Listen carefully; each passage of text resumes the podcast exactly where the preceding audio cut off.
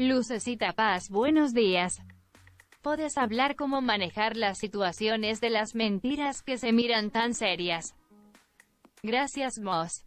¿Cómo ver el pedido? También dice Lucecita, ¿cómo ver el pedido de amor en las mentiras? No se puede. O ves mentiras o ves pedido de amor. Solo recuerden esta frase, queridos milagronautas. No mezclemos el mole con el pozole. Porque se hace un batidillo, sabe horrible, muy feo. Nunca te recomiendo que te lo comas. O comes pozole o comes mole. Pero no te comas los dos. Te sabe y te hace daño a la panza. La última vez que lo hice, estuve como tres días allí en el baño. No me podía ni parar porque el pozole estaba picoso y el mole más. No mezcles el mole con el pozole. Una cosa es la mentira y otra el pedido de amor. En las mentiras no existen los pedidos de amor. Sería imposible, imposible. Porque tu mente dice, en las mentiras hay ofensa. En las mentiras hay daño. En las mentiras hay sufrimiento. En las mentiras hay dolor. En las mentiras hay desconfianza. En las mentiras hay muerte. En las mentiras hay enfermedad. Y después tú te preguntas, ¿y si hay tantas cosas horribles que hago? Responde con amor. No vas a decir memes, no, ¿qué? Si hay tanta porquería en las mentiras, ¿por qué voy a contestar con amor? No, no, no. Mejor contesto con una patada. Contesto con la separación. Contesto con el abandono contesto con la indiferencia, contesto con los golpes, porque a, los mentirosos se les castiga. Eso me enseñó mi abuelita Gervasia. Cuando era pequeñito, me decía, cuidadito con mentir porque te doy una nalgada. Así que yo aprendí que cada vez que mienta, alguien me va a castigar, alguien de poder superior. Mi abuelita, mi mamá, mi papá, mi abuelo, el cura, el maestro. Bueno, en mi época los maestros te daban de nalgadas. Hoy ya no, porque hoy em, inmediatamente se les cancela. Pero en mi época, en mi época, nietecito, yo sí, era de los que llegaba el maestro y tú le mentías. Sí, maestro, sí hice la tarea. A ver, no la hiciste. Ponga la mano. Y sacaba de esas reglas de 30 centímetros y... ¡Ay, ca! Ponga la otra. Hasta la pones con miedo. ¡Ah, Para que no ande de mentiroso. Entonces, Lucecita, tú y yo aprendimos que las mentiras se castigan. Ahora yo tengo que desaprender a percibir mentiras. Ese es el enfoque del curso. ¿Qué te parece saber que las mentiras no existen? Que son interpretaciones que nosotros hacemos. La mentira no existe. La interpretas. Tú dices, esto es una mentira. Porque no es real. Debido a que no todos interpretan exactamente lo mismo. Hay cambios, hay interpretaciones que te permiten ver a la mentira como si fuera lo peor o simplemente como si fuera algo que no significa nada. Ahí te va el ejemplo muy de bolón ping-pong. Tocaban a la puerta y yo recuerdo que mi mamá me decía, mi hijo, si viene el señor Barriga a cobrar la renta, dile que no estoy. Mamá, pero tú estás aquí. Dile que no estoy, es una mentira piadosa. Oye, pero te van a castigar, mamá. No, mijo, tú dile al señor Barriga que no estoy, es por el bien de la economía familiar. Ah, entonces las mentiras no son malas. Bueno, mijo, mira, hay mentiras buenas y mentiras malas. Entonces, si la mentira es buena y es mala, pues ya no entiendo. O sea, ¿en qué momento puedo mentir y en qué momento no? Quiere decir entonces que el asunto no es serio. No es serio. O sea, como me preguntas aquí, situaciones de las mentiras que se miran tan serias. Pues primeramente hay que recordar que el asunto de las mentiras no es nada serio.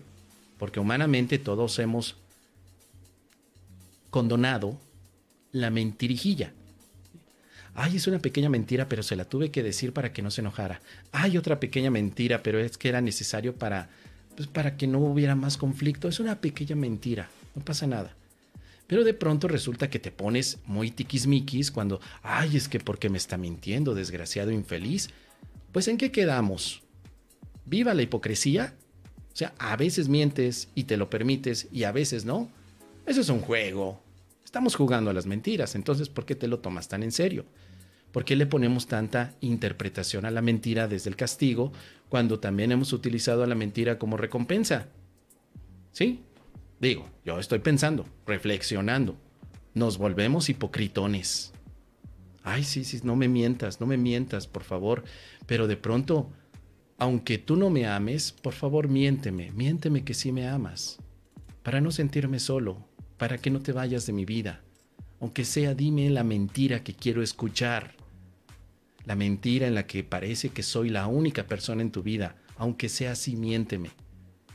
Entonces, ¿en qué quedamos? ¿En que queremos mentiras o no? ¿En que es un asunto serio o es otro juego más de este mundo? Eso no es la petición de amor. Eso es un juego. ¿Sí? Entonces vamos a suponer y lo hemos puesto de ejemplo, pero con esto espero que pueda ser de, de apoyo.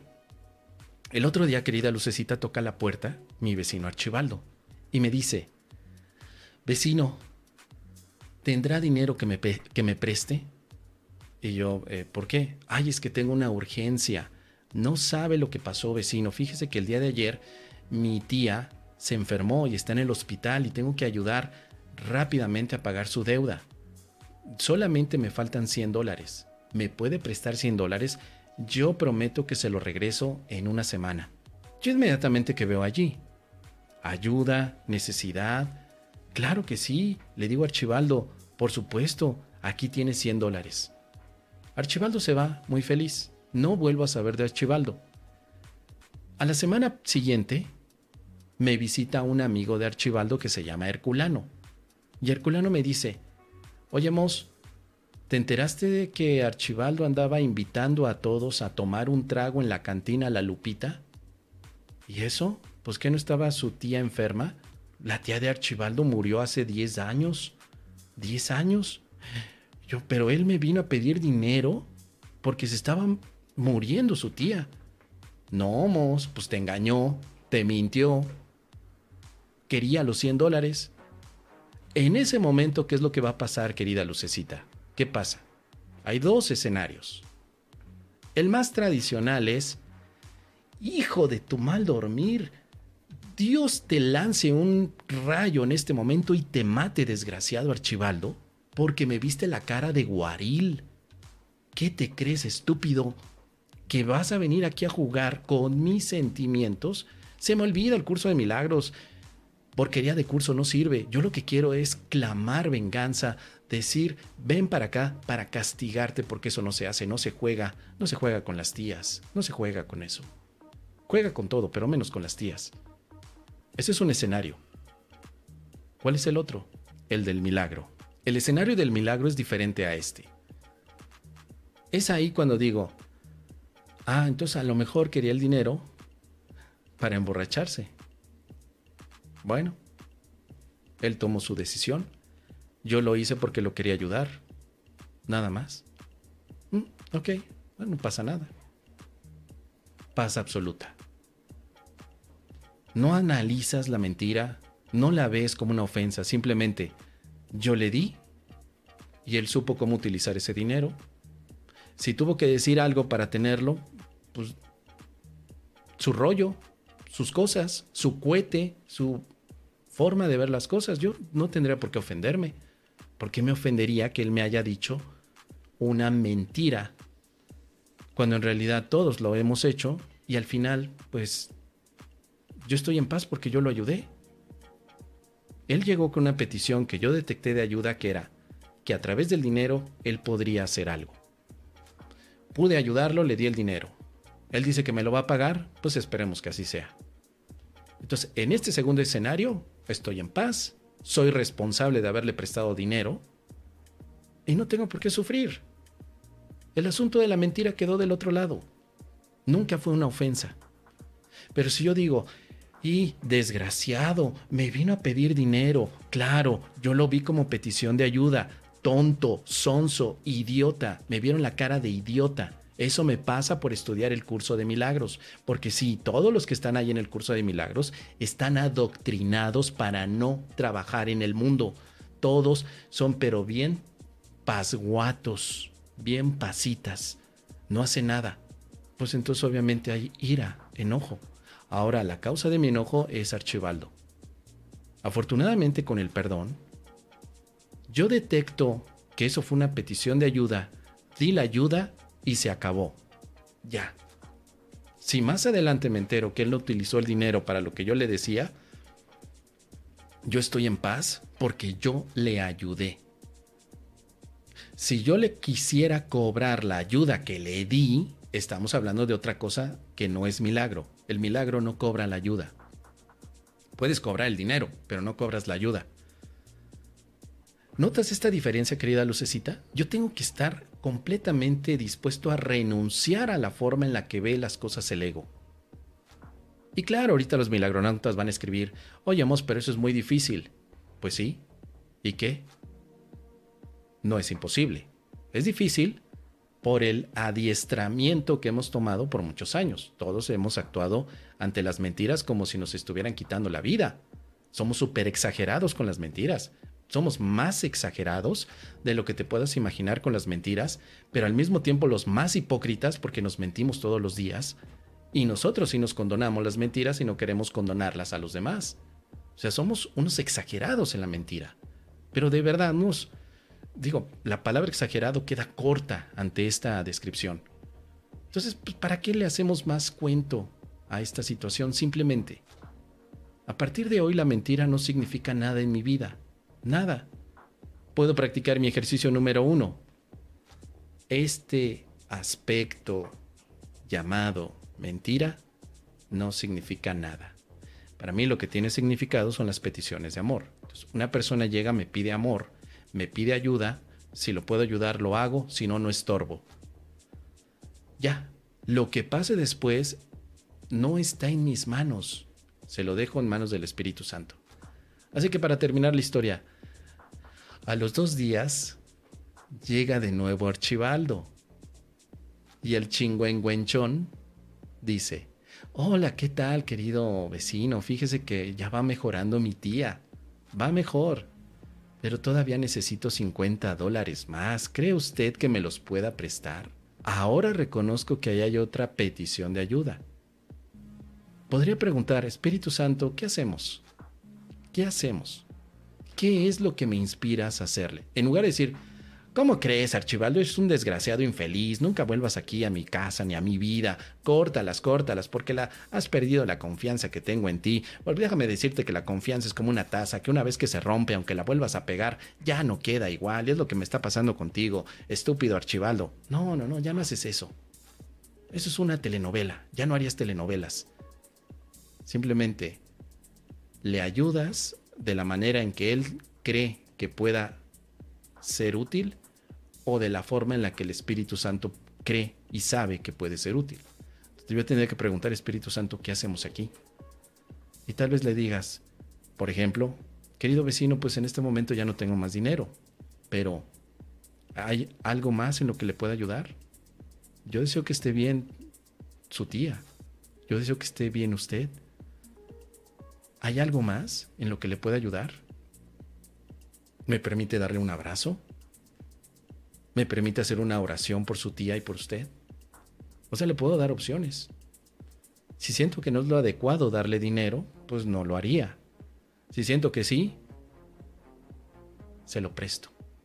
Dice aquí Mirella de, ¿y se lo prestaste? No, al final no se lo presté, pero le ofrecí mi ayuda para ir con él al, al hospital. Le dije, vecino, si le sirve mi apoyo emocional, cuente conmigo en este momento para que vayamos juntos al hospital. Y ahí le pueda dar tal vez algún mensaje a su tía. Y yo no sé por qué, pero Archibaldo me dijo, no, no es necesario, vecino. No, muchas gracias, ya me ayudó mucho. Ah, ok, vecino, ¿le puedo ayudar de otra manera? Me dice, sí, que no le puedo pagar en este momento.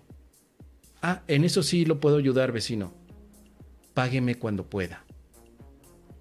Y eso fue lo que hice, querida Mirella, que me pagó cuando pudo. Y ya, se terminó el asunto. Yo estoy en paz. No me siento ni estafado, no me siento ni, ni robado, porque soy responsable de lo que hice. Desde el principio dije, esto es una petición de ayuda y la voy a responder como considero que es responsabilidad total de mi parte. Así que el tema de la mentira ya no cabe aquí. O sea, él no me mintió, él me pidió ayuda. Yo no podría contar esta historia otra vez a alguien que me diga, oye, ¿qué pasó con él? Me pidió ayuda y yo le di ayuda. Ya, se acabó. Pero si yo voy y les digo, perdón, es que fíjate que llegó y me mintió, el desgraciado me mintió, pero yo como soy muy espiritual, soy tan espiritual que ya lo perdoné, pero me mintió, ya perdoné sus mentiras del desgraciado. No es cierto, te sigue doliendo, Moss, te dolería si dices ese discurso. Entonces yo prefiero decir simplemente fue una petición de ayuda, lo ayudé hasta donde pude y deseo que esté bien. Ya, no me interesa si, si realmente lo que me dijo fue verdad o no. Lo que me interesa es ayudarlo. Entonces, con esto voy a concluir, querida Lucecita. ¿Te interesa más la mentira o te interesa la ayuda? No son lo mismo. ¿Te interesa estar como detective de, mentiras? ¿Estar viendo en qué te mienten los demás? ¿O te interesa ser facilitadora de ayuda del amor de Dios? El que ayudemos no nos pone como mensos ni como tarados ni como guariles. No nos pone de esa manera, ¿eh? Porque no falta el que diga, sí, mos, pero si sigues actuando a ti te van a ver la cara de baboso todo el tiempo. Baboso es el que se cree que le han mentido. Ese es el baboso. Pero el que se da cuenta que una petición de ayuda fue responsable en lo que hizo, nadie le mintió. Nadie. Para nada. Yo soy responsable de lo que estoy haciendo en este momento si quiero ayudarte, lo voy a hacer con la responsabilidad de lo que significa la ayuda. Y en ese momento es cuando ocurren los milagros. Llegar a este punto es todo un estilo de vida, pero créeme que vale la pena cruzar por todo el entrenamiento mental de un curso de milagros para llegar a esa experiencia, querida Lucecita. Recuerda, a ti nadie te miente, tú decides ver mentirosos. ¿Eh? Recuerda eso, nadie te miente, Tú decides ver mentiras y mentirosos. Para el curso de milagros eso se llama el pecado. La mentira es el pecado en el curso de milagros. Todo lo que veas que dice pecado es exactamente lo mismo que si vieras mentira. Has decidido ver a tu hermano pecador, o sea, mentiroso. Eh, perdona las ilusiones de pecado que tienes en tu hermano. O sea, perdona la ilusión de verlo mentiroso, porque es una ilusión. Perdona significa no darle importancia a eso que llamamos mentira. No es importante las mentiras. Nada, no son importantes. Ya para terminar hay un punto más metafísico. ¿Sabes en qué te mientes todos los días? Bueno, tú y yo. En algunas cosas. Primero, en creerte especial. ¿Qué mentira más grande eso de yo soy especial y tú no? Es una super mentira, es de las mentiras más normalizadas en el mundo y de las más dañinas. O sea, a mí me enoja que los otros me mientan, pero yo me miento siempre diciendo que soy especial. No, no es cierto, tú no eres especial. No eres especial, te mientes cada vez que dices, trátame bien, cabrón, trátame bien, desgraciado, porque yo, yo, no soy del montón, yo soy especial. No es cierto, no eres especial, te mientes con eso. Y luego si estás estudiando el curso de milagros y llegas al punto que te dice, no soy un cuerpo, soy libre, soy tal como Dios me creó. Y de pronto estás, estás respirando, qué bueno que respiras. Pero si no eres un cuerpo, ¿por qué respiras? Mentiroso. Te estás mintiendo. Si realmente no eres cuerpo, no respires. Sé espíritu. Entonces, el curso de milagros no, se opone a las mentiras, solo te dice que son ilusiones. Porque no es un curso religioso. En la religión católica no mentirás, es uno de los preceptos. En la religión católica sí está malo mentir, muy malo. requete malo, súper malo. No mentirás, dice uno de los mandamientos de la ley de Dios en la religión católica. Pero en el curso de milagros nunca se te dice no mentirás. Se te dice las mentiras son ilusiones. No te quedes atrapado en ellas. Y si tú mientes, también tienes que saber que estás jugando un juego peligroso, pero que al final no representa una amenaza real. La mentira de creer que eres un cuerpo está allí todos los días y nadie te va a castigar por eso. Yo vivo en esta mentira llamada cuerpo, yo vivo en esta mentira llamada mundo. ¿Qué hay de malo en eso? Ah, bueno, lo que voy a recordar es también la verdad. Lucecita, no solamente trates de reconocer la mentira, también tienes que reconocer la verdad. En todo esto, entonces, ¿qué cosa es la verdad? La verdad es la siguiente. Todos mis hermanos vienen a mí porque me piden ayuda. ¿Qué te parece? Ahí está.